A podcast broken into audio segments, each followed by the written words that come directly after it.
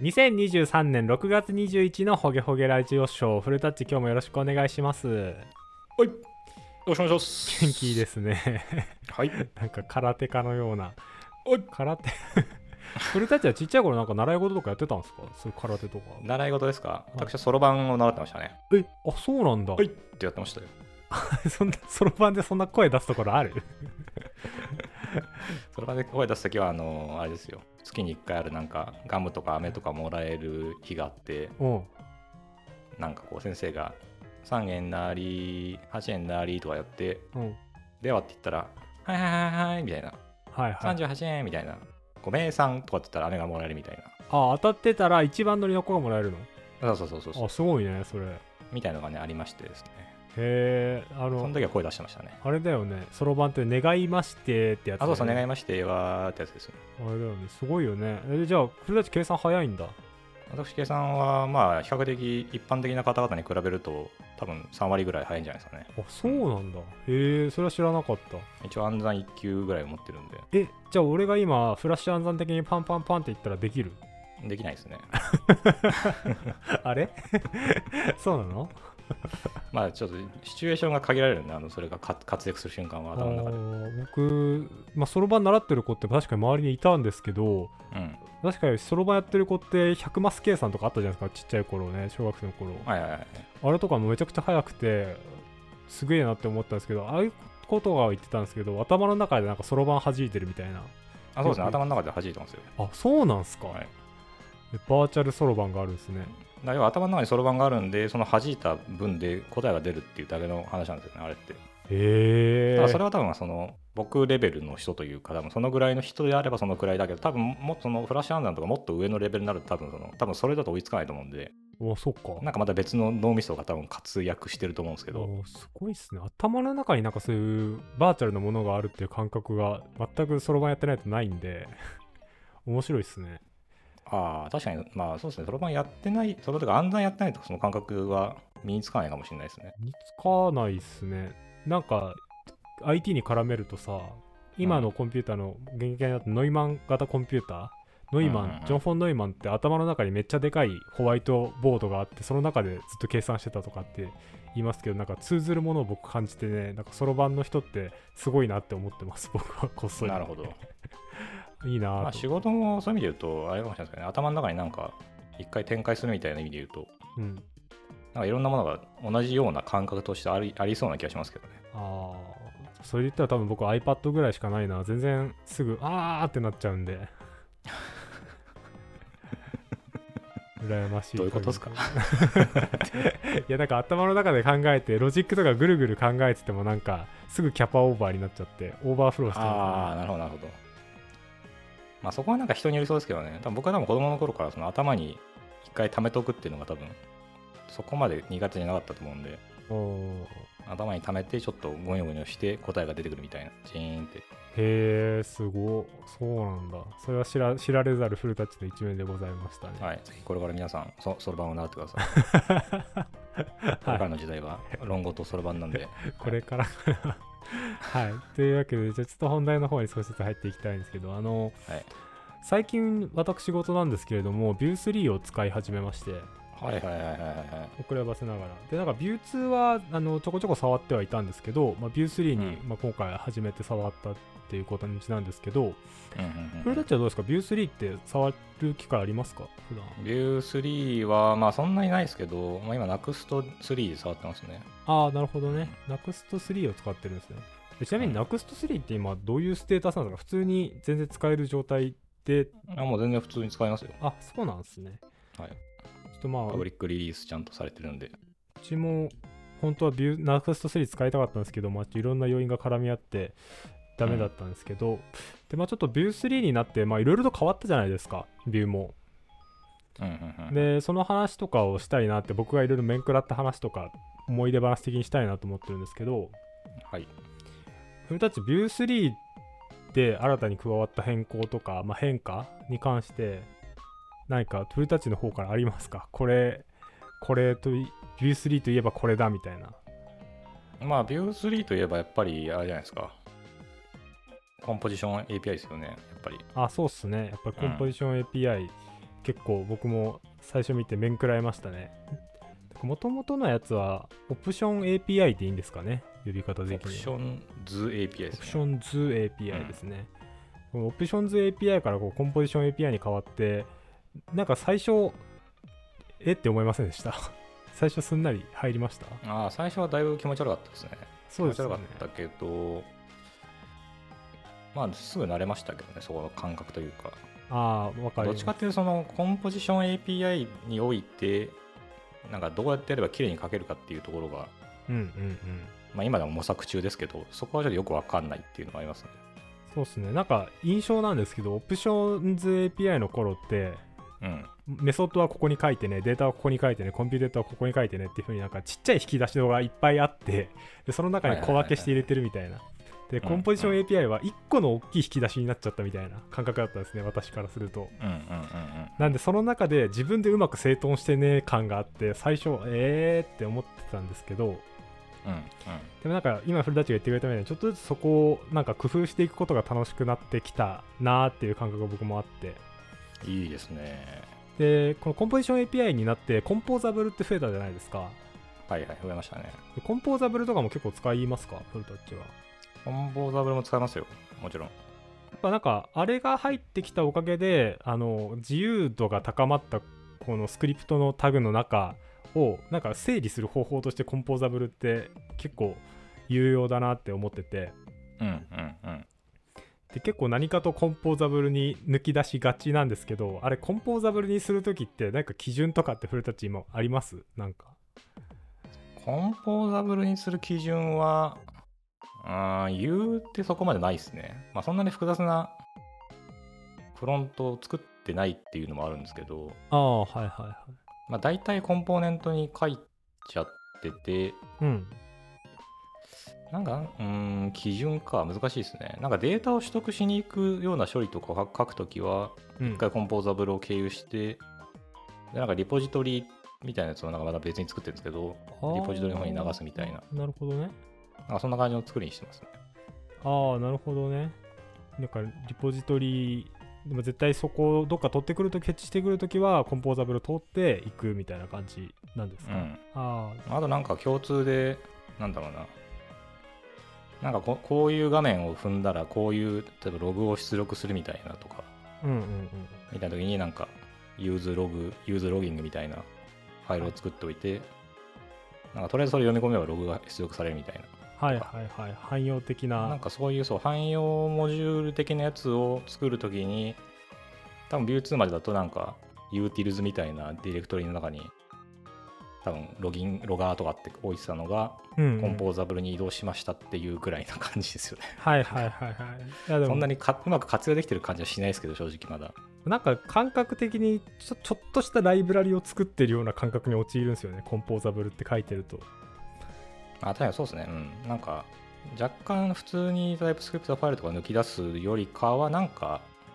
ちょっと違いますよね。ちょっともうちょっと汎用的を目指してなんかジェネリック型とか使ってみたりとかっていうようなのをしないとうまく立ち回れない処理とかがあったりするんでなるほど、なるほど。その辺の感覚とかだからそこら辺が Vue2 と Vue3 で結構書き心地変わった感じがしてるんですよね。なんかよりプログラマティックになったかなっていうような印象ですそこに関しては。はい。であとコンポーザブルで僕が今使ってる方法としてはあのまあこれもまた別の話か。えっと Vuex から p ニャに変わったじゃないですか。あの標準っていうかスタンダードにしてるやつが、はい、で p ニャで一部の処理を、まあ、コンポーザブルの中でちょっと隠蔽するような形でこうなんですかね例えばスナックバーを出したい時とかにスナックバーの、えー表示非表示とかっていうのは、まあ、全部のコンポーネントでスナックバー使いたいんで、うん、うん。ピンヤに値持たせてますと true false で小してますっていう時にうん。こうスナックバーを表示するためにストアの値をいじるコンポーネントからいじるってなんかちょっと直感的じゃない感じがするじゃないですかこう、うんまあ直感的じゃないですね。そうなんでそれをコンポーザブルにちょっと逃がしてあげてコンポーザブルから、えっとユーススナックバーとかして小スナックバーとかってやったら表示できるみたいな感じで隠蔽してこうテンプレートっていうかこのビューファイルから見た時の綺麗さとか、ああのうまく隠してあげたりとかってする時もコンポーザブルって結構便利だなって今思って触ってますねうん、うん、うん、うん、うん。なんかそういう風にいろいろな使い道がありそうだなと思って、まあ、ここは模索僕もしてるところなんですけどあ一番面白くて書いてて楽しいのが今コンポーザブルですね。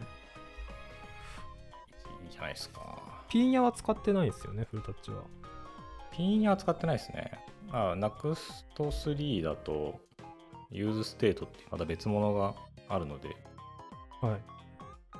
い。 use Pinia、まあ、 Pinia 使うっていう手もあるらしいですけど、その設定を加えることによって。ああ useState で Pinia を使うってことですか？いやーうん、ちょっとそこわかんないですね。あの、なんか設定をすると Pinia を使うようになるっていうのことしか知らないです。あの、useState の裏側が Pinia になるかどうかとかまでは分かってないですけど。ああそういうことかいやでもなんかこの Pinia も最初結構面食らったんですけど結構うんうん Vuex から変わっちゃってて、なんか Vuex って mutation からしか値は基本更新しませんっていう作りだったのがまあはいはいはい。ビュー側からでも別にパッチっていうのを使ったら更新できたりだとかそもそも mutation なくなってアクションと state だけになったりだとか。アクションステートゲッターかになったりだとかってところでいろいろあったんですけどまあこの辺もまあよくよく言えば自由度が増して悪く言うとなんかどう使えるのが正しいのか分かんない作りになっちゃったなっていう感じではあるんですけど。まあ、そうっすね。なんか、まあ、ピンヤの噂は聞いてましたけど、うん。なんか、暴れ回ってるという噂は聞いてましたけど。まあそうですよね、BX の時は、ある意味、あの、一方向でしか処理が回らないみたいな状態はいはいはい。にななってたってところが、やっぱよいいいところというか、うん。リダックスというか、フラッグなんでしたっけ？正式名称忘れちゃいましたけど、フラックスだったかリダックスだったかいつも忘れるんですけど、リダックスですかねうん、なんかそのそういうのがあるのがいいっていう理由であれ始まってたはずじゃないですか、元の始まりとしては。そうですね。なんかグログローバル変数ごちゃごちゃ触ってる感じって良くないよねっていうところからうん。できてと思思ってるんですよ、ああいうのって。そうですね。で結局なんかピンヤになって、ちょっとその、また個々人に責任が戻ってきたみたいな感じというか、いやーそうですねちゃんとちゃんと実装してくださいねみたいな感じにちょっと感じてて、これは初学者には辛いのかなみたいなちょっと感じがしてたんですけど。あ初学者には辛いですね。なんか Vuex ってその点やっぱりこう強制器具みたいな感じうん、があったんですけど、まあ、それが、まあ、うざったいって思うこともあれば良かったなって思うこともありで、まあ、とはいえ、うんうんうんうんまあ一回 Vuex 通った人だったら Vuex 的な触り方の方がなんとなくいいんだなとかっていうのはメリットはもちろんあるんでいいと思うんですけど、でピンや別にその使い方を制限するものじゃないんだっていうことを考え始めたらなんかちょっとぼ僕の中でピンヤが消化されたっていうか。なるほそう。で今回の Pinia から、まあ、ストアをいくつか作れるんですけど前の BX みたいに、まあ、ストアを使うやつだけあのイニシャライズして使うっていう風にできるので実際使われるタイミングでイニシャライズされるので、まあ、ちょっと小分けにしてもあのそんなに重くなくてちょっと小分けにしといて本当にちっちゃい、まあ、さっき言ったスナックバーとかだったらもうアクション書かないでパッチでやっちゃおうあの composable の中でとかっていうのができたりするんですよね、まあ、コード書く量がかなり減ったりだとか。で他の、まあ、がっつり使うところに関してはアクションズ通してしまおうとかっていう使い分けがある種できるっていうのはあの気づいてそれは、まあ、ルールとしてはちゃんと作らなきゃいけないけどえっ、とかなりいいのかなと思ってだんだんピーニャ派になってきたんですよね最初のど。頃嫌だったんですけどいいじゃないですか。えっと、まあ、 Vue に関しての話の続きで、あの私の好きなちょっと Vue の記事があって、ちょっとフルダッチとぜひ話してみたいなと思ってたので、一個取り上げたいんですけど、えー取り上げるのが、えっと、IT マンモスさんっていう方の Oh My Enter っていうブログがあるんですけど、こちらに Vue.js 俺的ベストプラクティスプラス bad practice っていう記事があるんですね。でこれが2021年3月なんで、まあ、 Vue2の話ではあるんですけど、えっと、なんで、まあ、コンポジション API とか、その辺の話っていうのが取り上げられてないんですけど、まあ、ビュー全般でまあ重要な話とかっていうのをしてるなと思ってて、で、僕は未だにちょっとここに書いてあることの一部を、あの、しぶとく守り続けているので、そういう話をちょっとフルダッチとしたいなと思っています。でここに書かれてるのってまあいろいろとあのビューで触っていく上で重要な考え方とかっていうのを書いてあるんですけどまず1個目がコンポーネントは外側に干渉しないことっっていうのがあるんですね。うんうんえっ、と例えばこれよくあると本当によくあると思うんですけどココンポーネントがあの自分の外側にこうマージンとかを持っちゃっててとかああるあるいはパディングとかを持っちゃってて親コンポーネントが使う側でうまく調整空間を調整してあげないとスタイルがはまらないやつとかってありませんか,、うんうん。なんかそれをなんかね。ここではわがままコンポーネントっていうふうに呼んで呼ばれていてうん。こういうふうにココンポーネントのところで、まあ、マージンとか指定するのやめようねみたいな話があるんですね。はいはいはい。とかまあポジションが CSS のポジションがなんかアブソリュートだったりとか、まあ、リレイティブでありとかっていうそういう関係を親との関係を決ま決め打ちで作っちゃった作っちゃうコンポーネントっていうのは、まあ、まずいよねっていう話なんですけどうんうんうん。こういうところとかってフーダッチも結構気にしてたりしますか？うんまあ正直そんな気にしないですけどそう まあ気にした方がいいんだろうなと思うんですよね。ああ結構僕はこれ見てからあ確かにそうだなって思ったし僕もそのマージンとかで苦しめられてたんですよ一時期すごい。うん。で扱いづらいなコンポーネントって思ってたんですけど、まあ、ちょっとそういうのを排除していくだとか。でああとこういうのって外側に干渉しないっていうのはコンポーネントの中の命名規則とかもある程度関係してくると思うんですけどコンポーネント内の命名規則ってあのすどどうどういう基準っていうかなんかありますか？こだわってるところとか。コンポーネント内の命名規則変数名ってことですか？変数名とか、まあ、メソッドだとか。命名規則は別に特に気にしてないですねそこまで。普通に書くんですか。あのコンポーネント内で完結したメソッド名とかなんかデータとか、なんか結構僕作る時ってコンポーネントの中単位で考えてこの中見れば分かる作りでやったらいいやって結構思っちゃうんですね。うんうん。例えばあのまあバリューとかってもうこれ例えばですけどバリューとかってすごい抽象的であの本本来あんまり使うタイミングがない言葉だと思うんですけどコンポーネントだったら例えば V テキストフィールドのコンポーネントだったらバリューってやったらそのテキストっていうのはまあ明示的だと思うんですよねある意味まあ暗黙的なんですけどあのバリューイコールあのテキストの中のそのテキストフィールドの中のテキストなんだなってわかるじゃないですか。はいはいはい。っていうのはフルタッチ的にありありですか？なしですか？バリューってバリューは別にありなんじゃないですか？ああなるほど。でそこで例えばじゃあアップデートっていうメソッドとかでそのなんかテキストを更新するとかっていうのも OK ですか？アップデートで更新も、まあ、コンポーネントの大きさによりますけど、うんまあ、なしではないですよね、別に。ああなるほどね、うん。まあ、そういうことですよねなんかこのコンポーネントにの作りとかにな慣れていくにつれてなんかそのコンポーネント内で完結できればいいや感でなんかそういう抽象的なのに僕も寄ってっちゃってるんですけどこれって本当に正しい方向性なのかなって若干迷いつつのあれだったんですけど、まあ、そこはそんな感じなんですかね。それはなんかその俺的最強の人で書いてないですか、なんかそこは。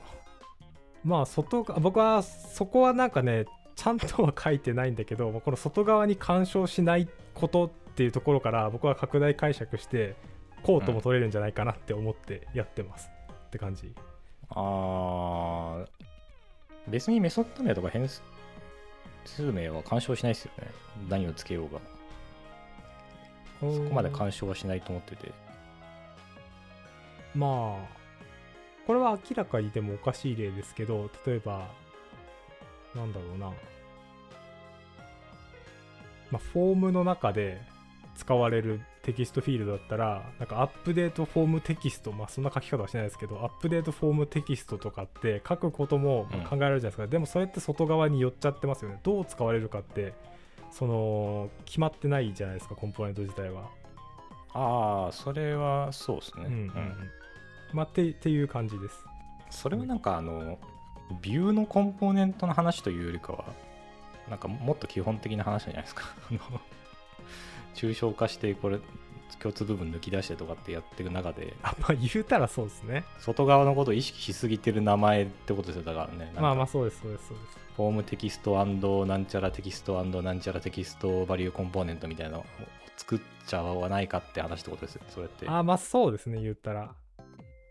うんなんかちょっとまた別の次元な感じがしますけどそこでいくと。まあその外うんなるほどな。なんかなんか難しいですね。ちょっとでも。うん、うん、その話とまたさっきの fallthrough 属性をくっつけると。え？fallthrough 属性って外に出てないかなと思ったんですけど。ああまだから適外から適当に触ってもなんか想定してない動きをしちゃうってことじゃないですか例えば。あでもあれは結局でも props とかでやってることと一緒だからそこはいいんじゃないかなっていう気がするんですけどね。うん。まあ、だから、だからそそ外から呼び出すときとか、その親がこここ、ま、こコンポーネントを抱えるときに、うんなんか明示的になって分かりやすい状態であることだし、その内側が勝手になんかそのマージンとか持ってないよねっていうとか、とかなんかなんか想定外のものを勝手に吐き出してないよねっていうところうんを意識しましょうってことだと思うんですよね、それって。はいはいはいまあだから基本的にやっぱインターフェースは明示的にした方がいいっていう話にはなるような気がするんですけどね、その話とか全部くっつけてると結局のところ。ああなるほどね要はそのこのこのコンポーネントを呼ぶということはこれが必須でこれがオプションでこういう値が入りますっていうのがその props のところを見れば全部書かれてる方が安心じゃないですか。うんうんだからなんかそれをあえて無視して fallthrough させる意味はなあんのかなみたいなとかちょっとさっきの話に戻っちゃいますけど。うんまあ確かに。そう。そうっすね。まあとかねなんかそういうのありますよね。はいはいはい。そうですね。だから書けるからか書くなのっていうのはまあチームとかにもよるんでしょうけどね。チームの運運用運営方法にもよるし。うん。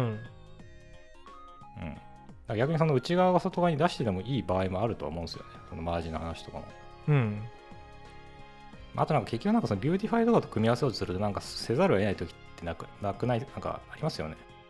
せざるを得ないなんかその内側がマージンを持ってる前提のコンポーネントとかってなんかそういうのってあるような気がするんですよね。ないないんですかね。あんまり僕はなんか外でパディングを持たせるのが難しい時とかなんかあるような気がしてて。まあ V リストの中の V アイテムとか、なんか V アイテムの中の V アイテムタイトルを決めるとか、やるときに。難しいかな。難しい時で、その中になんか自分のコンポーネントを入れるときとかに、なんかうまくはまんないなって時とかに、中中のやつにマージン、まあ、そんなにやることないですけど、うんうん。なんかめんどくさいからそれでいいやってやっちゃうときはありますよね。なるほど。そういうことですね。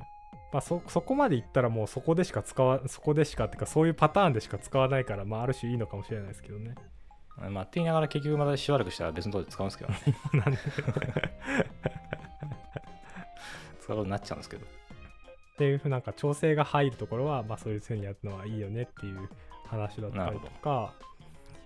まあ、あとコンポーネントの UI を共通化する上でコンポーネントをラップすることを第一に考えてみようっていうのがあってで、まあ、これはうん。あれですねミックスインを使わないためにもっていうふうに書いてあったんで、まあ、ビューツー的な部分が大きいですがラップってなんですか？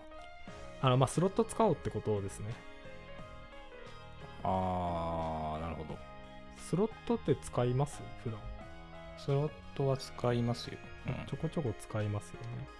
スロットないとやりづらい時はだいぶあるじゃないですか。あると思ってて。ありますね。ら結局そのコンポーネント、さっきの何かだからそのなんか、なんですかね、V リストの中に V リストアイテムとかあった時に、うんうんえーその中がなんか文字列だけとかであれば、親から渡したプロポスだけでなんか完結するけど、その中に表示するのがなんかじゃあチップで表示するのか、うんアイコンで表示するのかっていうところまでは決まってないけど、その上の部分だけは共通化したいみたいな時にスロットを出すしかないですよね。そう、下に対しては。そうですねそうですねまあ、ただなんかスロットをまだ使うの難しいのは、なんかその間のデータ構造が若干違うとうまくはまんなくて、結局もうもう一個別のコンポーネント作っちゃいましたとかはありますけどね。ああそういうパターンあるうまいこと共通ができなくて。ああなるほどまだそこまで至ったことがなかったけど、まあ、そういうパターンも確かにありそうですねなんかよくよく考えると似てるけどあんま似てないとか。なんかそのああなるほ要どは4段階構成ぐらいでコンポーネントをこう作っていくときにうん2段階目と3段階目は同じなんだけど1と4が違うときにまあなんか1まで別23混ぜて4をスロットで出すと思うんですけどうんなんかよく考えると3もちょっと違ったねとかって後から分かって。そのああ3の部分も。でなんか3の部分をめんどくさいから中で if 文で分岐とかやりだしたらちょっともうダメかなみたいな。ちょっとダメですね。それはそう。だからなんかなんかねやっぱ難しいんですよねそこの設計の部分って。いやそうっすね。いや設計ですよねそこはね本当に見た目の末端のとこだけスロットで出すぐらいだったら簡単にでできるんですけどうんなんかちょっと大きめのコンポーネントが入る前提のスロットを作るのって結構難しいですよね。はいはいそうでですさっき話したデザインの話にもなってくるんですけどそのうん。要はその中に入れるコンポーネントがちっちゃいのと大きいのがあった時に そのうん。外側の中でパディングやるよりかは内側でマージン取った方がいいとかっていう瞬間が来たりするかもしれないじゃないですか。はいはいはいはい。とかなんかありますよね。いろいろ。そうっすね。いやーそうなんかスロットのところでこの人面白い使い方してるなって思ったのはうん。あのログインリクワイヤードみたいな実装するときにリクワイヤードログインコンポーネント作っておいて、うん。で、えっ、と、そのロログインが必要な処理の時はそこにくくっちゃうみたい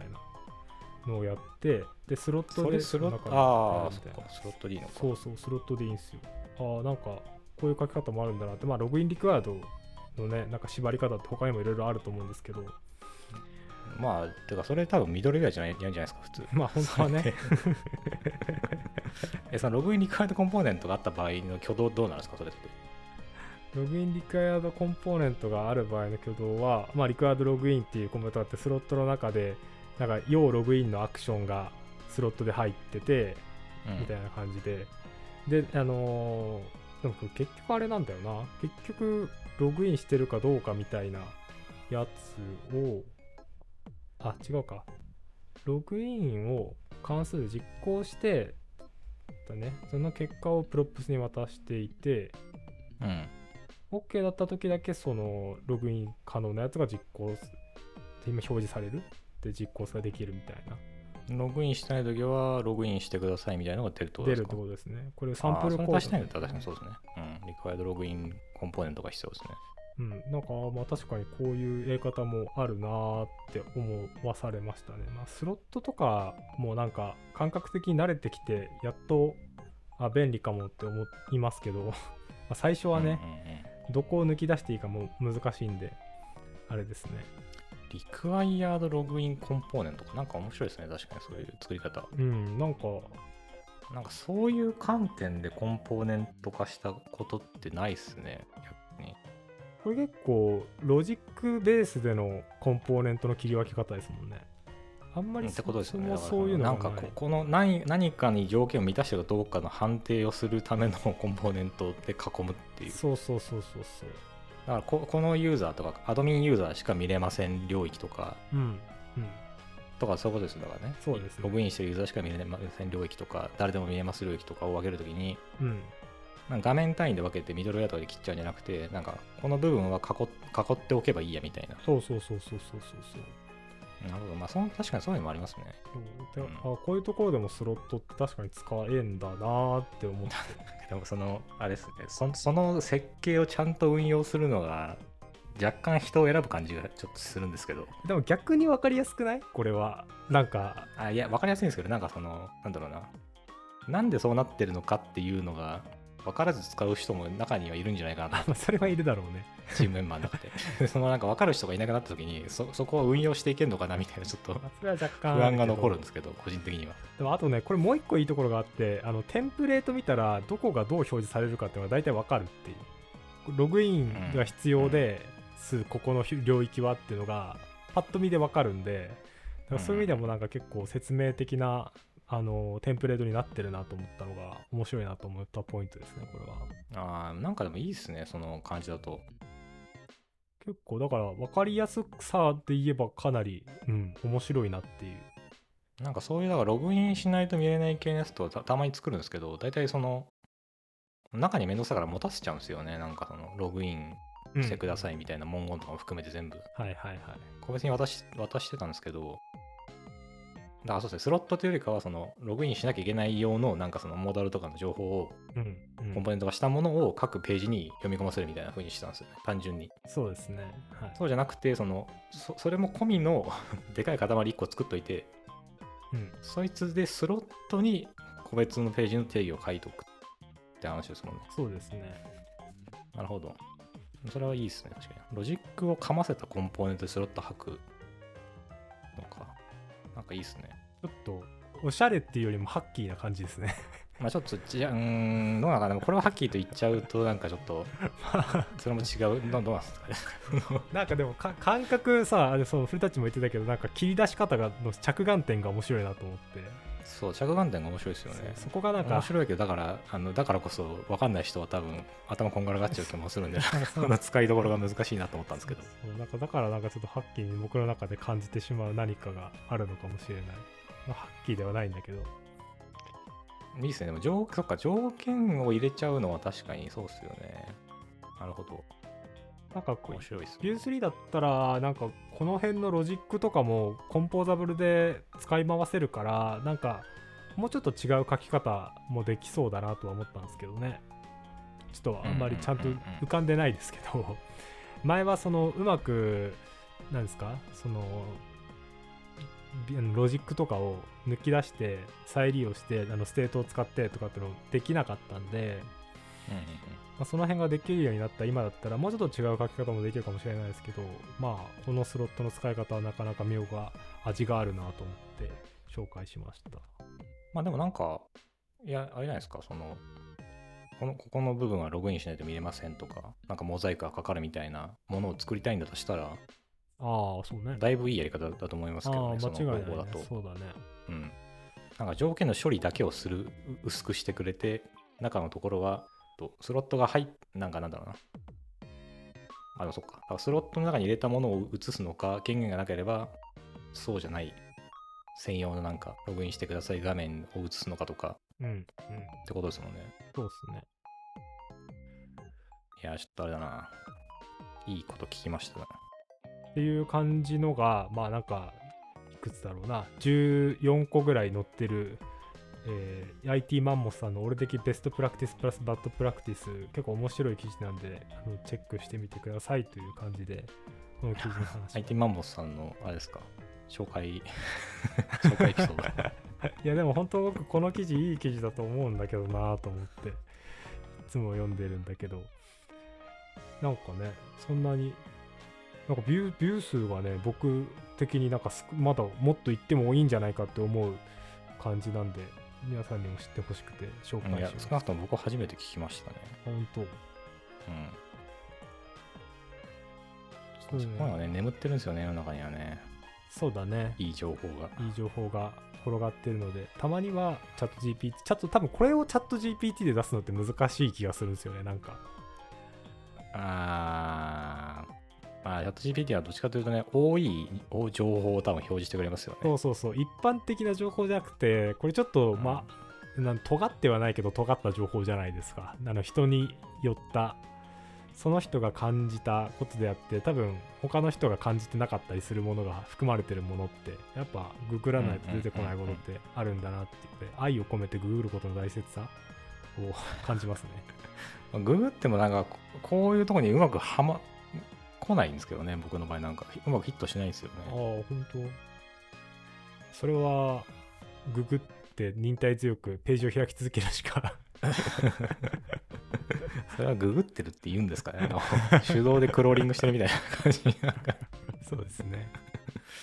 でもこうやってあれです、あ一応今あの記事見てますけど、うんあの、要はデザインパターンだと思うんですよね、こうやって。ああ今今の時代に合ったデザインパターンだと思うんですよ、これって。なるほどで、その、なんなんですかね、今、例えばデザインパターンっていうと、大体昔の Java とか、なんか C プラとかそういう時代のうん。が残ってるし、Python とかもね、Python デザインパターンの本とかありますけど、はい。だから例えば Vue のデザインパターンとか、Vue3 だったらこうするとか、うん。なんか、コンポーザブルも考えるんだったらこうするとかっていうのとかを、うん。なんか常になんか考え直してアップデートしていかなきゃいけないってことだと思うんですよね。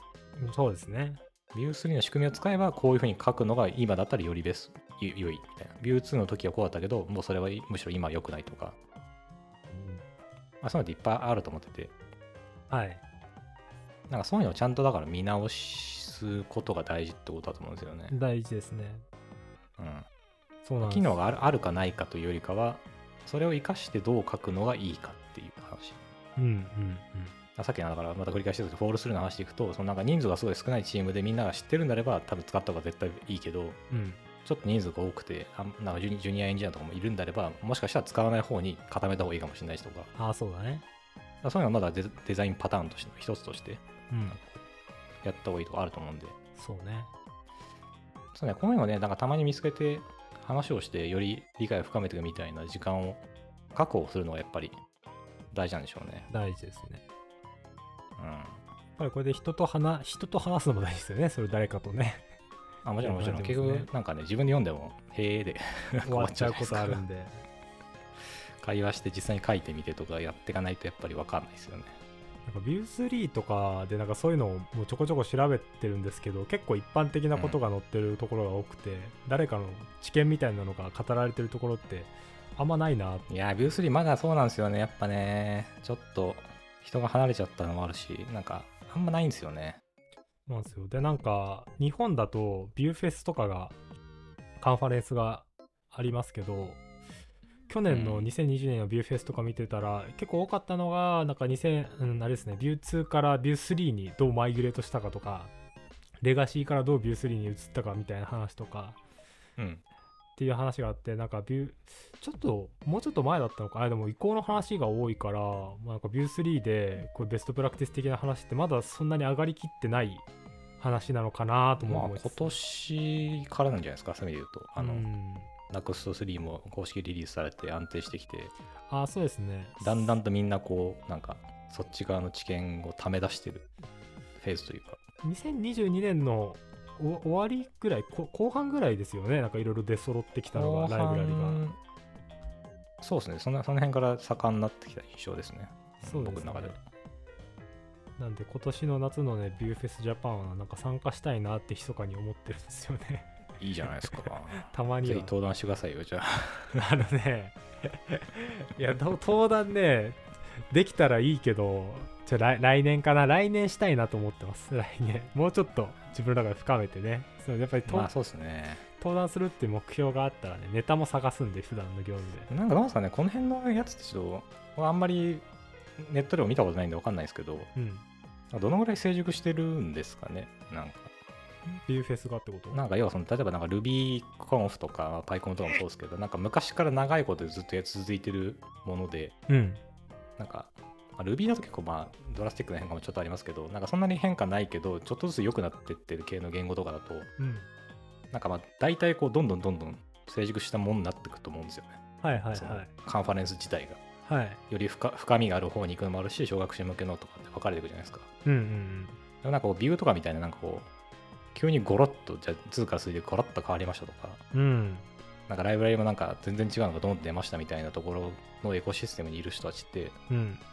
どどういう雰囲気になっていくのかがあんまりよく分かってないですよね。ああそうっす参加したことないんでそのそのすごい尖り切ったものだけを紹介する人たちがいるのか、なんかこう。そこでまた知見、どのぐらい深まった知見というか、で、深まった頃にはなんかバージョン変わっちゃったりしてるから、その辺でどうなってるのかなとか、その辺はなんかなんか、今今年のフェスが なんか試金石になりそうですね。なんか参加者とかも結構、あれですよね、幅がすごそうですね、なんかね。確かにね。めちゃめちゃ詳しい人もいるし、うんうんうんうん。本当によくわかんない人もいるし、2で止まってる人もいるとか。そうっすね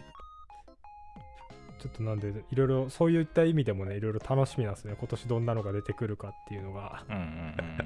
ん。いいじゃないですか。で今年はまだちょっと先なんですけどいつだったっけな？じゅ11月10月ぐらいだったと思うんですけどビューフェス自体は。うんうんでなんか去年もうんはねなんか650名以上が事前登録で再あの動画とか回してたらなんか1万回以上の再生回数記録したりって結構盛り上がってたみたいなんですよねなんんで、まあ今年ビュー3になって、さっきたちが言ったみたいに、どんな発表内容になるのかとか、まあ人とかね、どんな感じなのかっていうのをね、僕、偵察行ってくるんで、まだ半年後ですけど。なんか中野でやるらしいんで、ちょっとお出かけついでにあ、いいですね行。っていきたいなと思います。はい。はい。まあ、といった感じですけれども、フルタッチはなんかカンファレンスとかって最近はあんまり行ってる印象ないですけど前は行ったりしてます。別にもともと行ってないですよ。あ僕は一さんそうなんだ。ネットワークエンジニアでって時代が最後ですね。ネットワークのカンファレンスがあるんだ。ネットワークのカンファレンスありますよ。うんななんてやつなの？ネットワークだと、C、あ、じゃあなんだっけな、ちょっと正式名称わかん忘れちゃいましたけど、もうだいぶ前なんで言ってたのが、へネットワーク専門のじゃないかもしれないですけどね、なんかまあそれ系のとか、えうんうんまあ、言ってましたけど、へえそういうのがあるんだねやっぱ面白いですよ、なんかあの、実際に行くとなんかね、そのブースの中でこうネット機器を実際に動かしたりとかへえしてるのが見れるんで、最新に触れられる。そう最新に振られたりするんですよ。あ面白くてそれが。面白いんだそれ。僕基本あれですけどね、そのカンファレンス系は全部動画で見ちゃうんで、YouTube とかで。あそうだよね。今だとね。動画あるもん、ね。まあか特に海外系とかだとね、そもそも見に行くのもきついし、とかあるんで。はいはいはい。あなんかそちゃんちゃんとしたのを公開してくれるこなんかコミュニティはいいなと思うんですよね。そうだね。な結構まあなんですかね。コミュニティによってはあんまりその辺が得意じゃないと なんかそのホームカメラで撮影したやつみたいなのが出てきたりするとちょっと悲しくなっちゃってなんかいやちょっと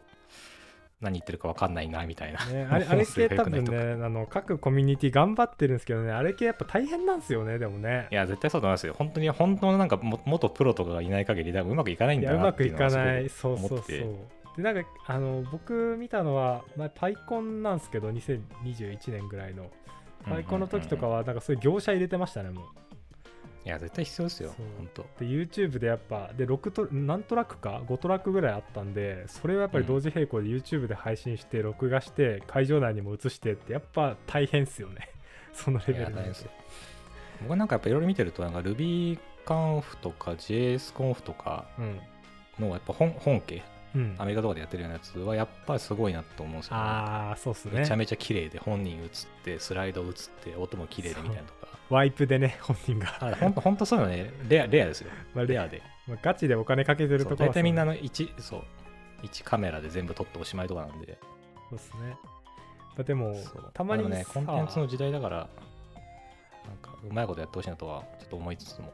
昔のさ、そういうカンファレンスの動画とかでさ、もうほんとホームビデオで回したのかっていうぐらいのやつありますけど、内容面白くてめっちゃ見ちゃうこともあるんですけどね。結局なんまあ、そうか、だ、まあ、結局ね、結局最後内容が面白いかどうかが大事なんで、そうそうそうそう。あのギリギリスライドの文字読めれば別に構わないですけど、それで、うん、そうそういいと思ってて。っていうね、感じで